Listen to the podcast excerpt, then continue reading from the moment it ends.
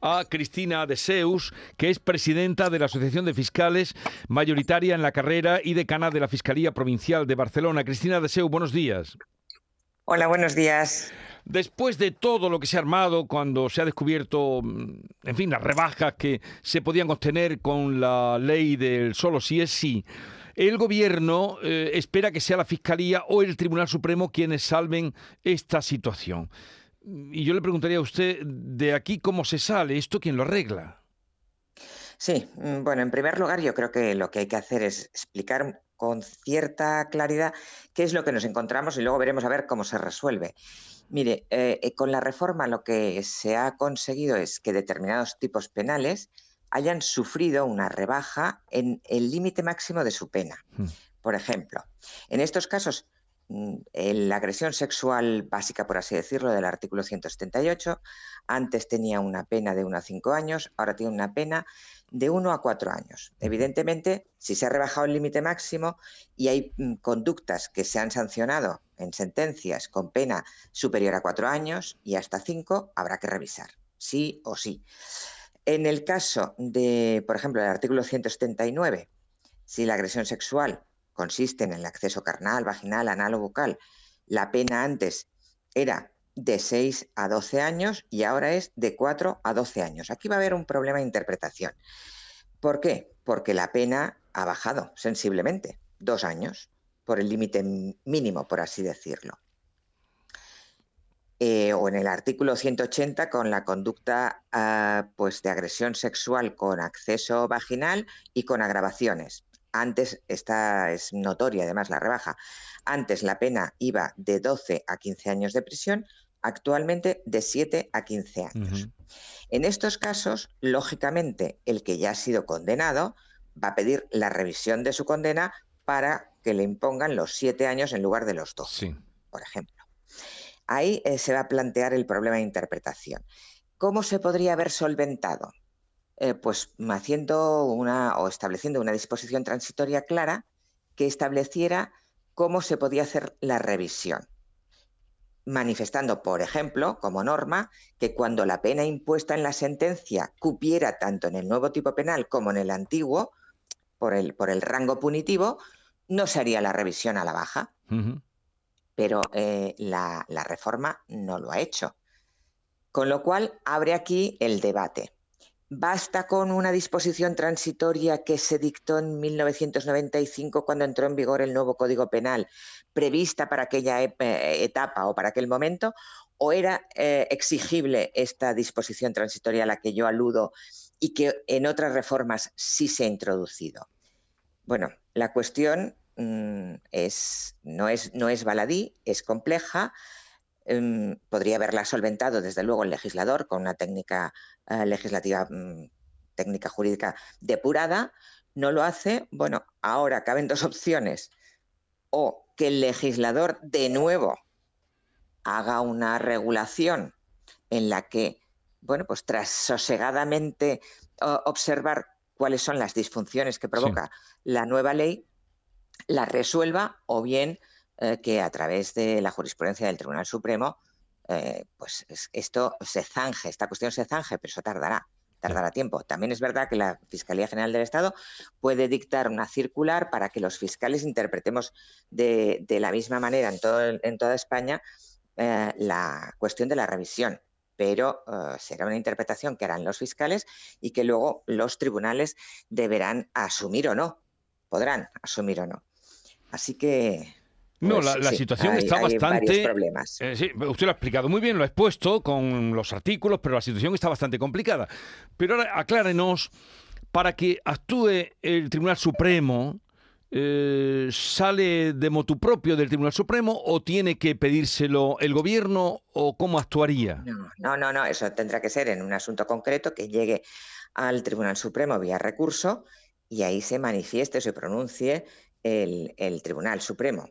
Eh, el gobierno no se puede dirigir a, él para que realice una interpretación, ni puede ahora mismo el Tribunal Supremo pronunciarse porque lo tiene que hacer en sentencia. O sea, tiene que ser cuando haya llegar un... asunto Efectivamente. un, recurso de, una víctima que lo lleve al Tribunal Supremo y entonces, eh, em, pues ahí vendría lo que nos decía jurisprudencia, que decía, pero pasará tiempo, pasarán días.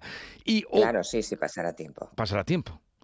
O sea que esto de momento no lo mueve nadie. No, de, momento, no, no, no. La, norma está ahí, la norma está en vigor, la nueva eh, ley ha entrado en vigor y se ha de aplicar y el problema lo tenemos todos los que eh, tenemos que trabajar en, ella. Ya, ya. Y ahora usted que es fiscal y además representa a una asociación de fiscales, dice usted, otra opción sería que la Fiscalía General mande pues una nota, explicación, un no sé. Eh, circular, se llama. Circular. Una circular que le mande a los fiscales diciéndole cómo interpretar la ley, ¿no? La situación, sí. La situación. Sí, sí, sí, eso es, eso es habitual en la Fiscalía General eh, que, se, que se dicten eh, instrucciones a los, a los fiscales interpretando la nueva norma en casos mm, cotidianos o en casos mm, de reforma legislativa para dar a todos eh, los fiscales las indicaciones a seguir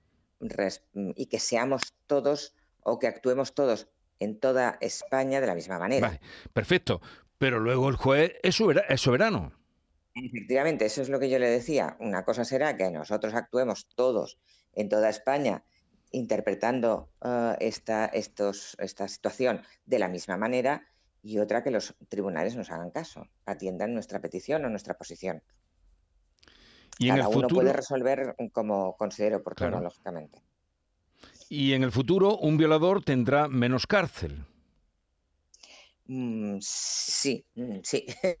Menos el, tramo de cárcel es más amplio, ah, ah, porque si el, que yo le he dicho, por ejemplo, el de la conducta del 180, que es agresión sexual con acceso carnal, vía vaginal, bucal, etcétera, estaba eh, penada cuando había grabaciones como el uso de arma, como la participación de dos o más personas, abusando de la situación de la persona, eh, de debilidad de la persona antes estaba penado con una pena de 12 a 15 años, ahora lo está de 7 a 15. O sea, la horquilla es más amplia, de penalidad es más amplia, pero realmente hay una rebaja de 5 años ¿eh?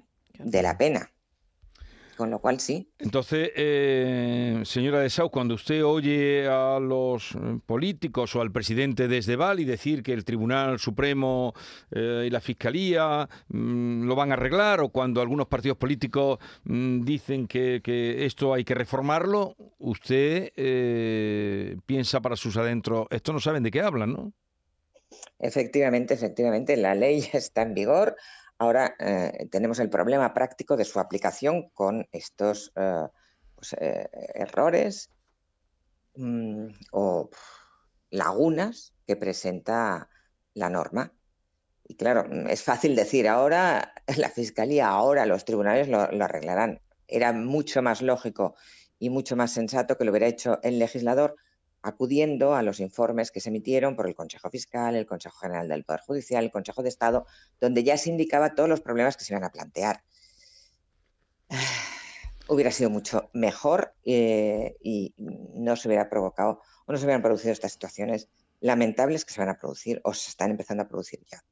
Ya ahora. Y por ejemplo, mm, permítame mi em, atrevimiento, eh, si la ley, una ley se puede derogar,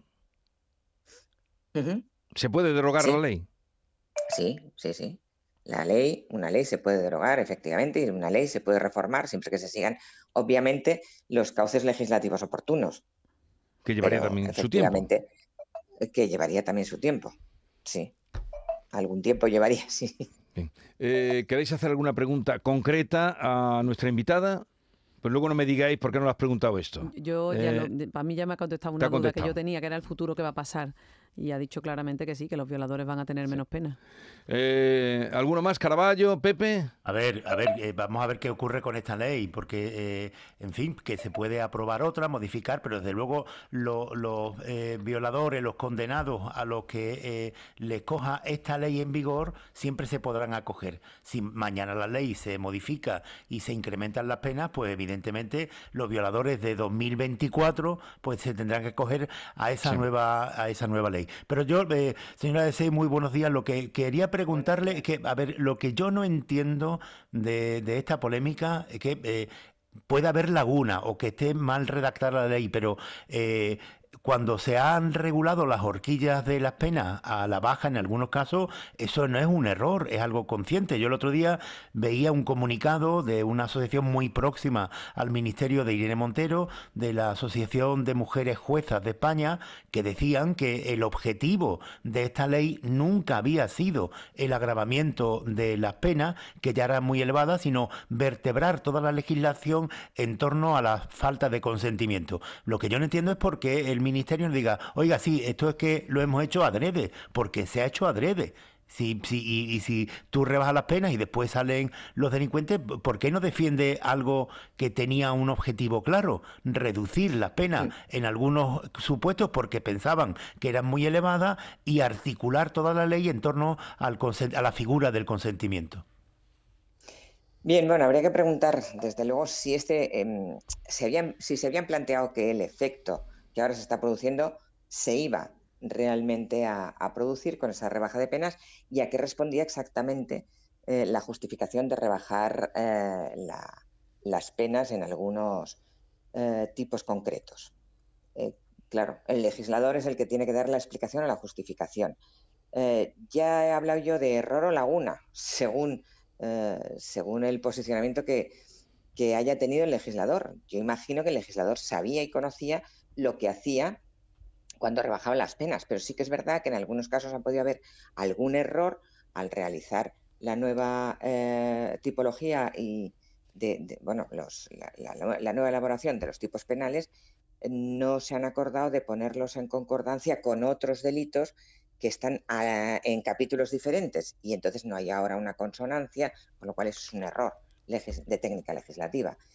Ah, así pues, hay errores y hay lagunas porque no se ha dispuesto qué puede ocurrir eh, con la revisión de las sentencias y luego hay una rebaja de penas.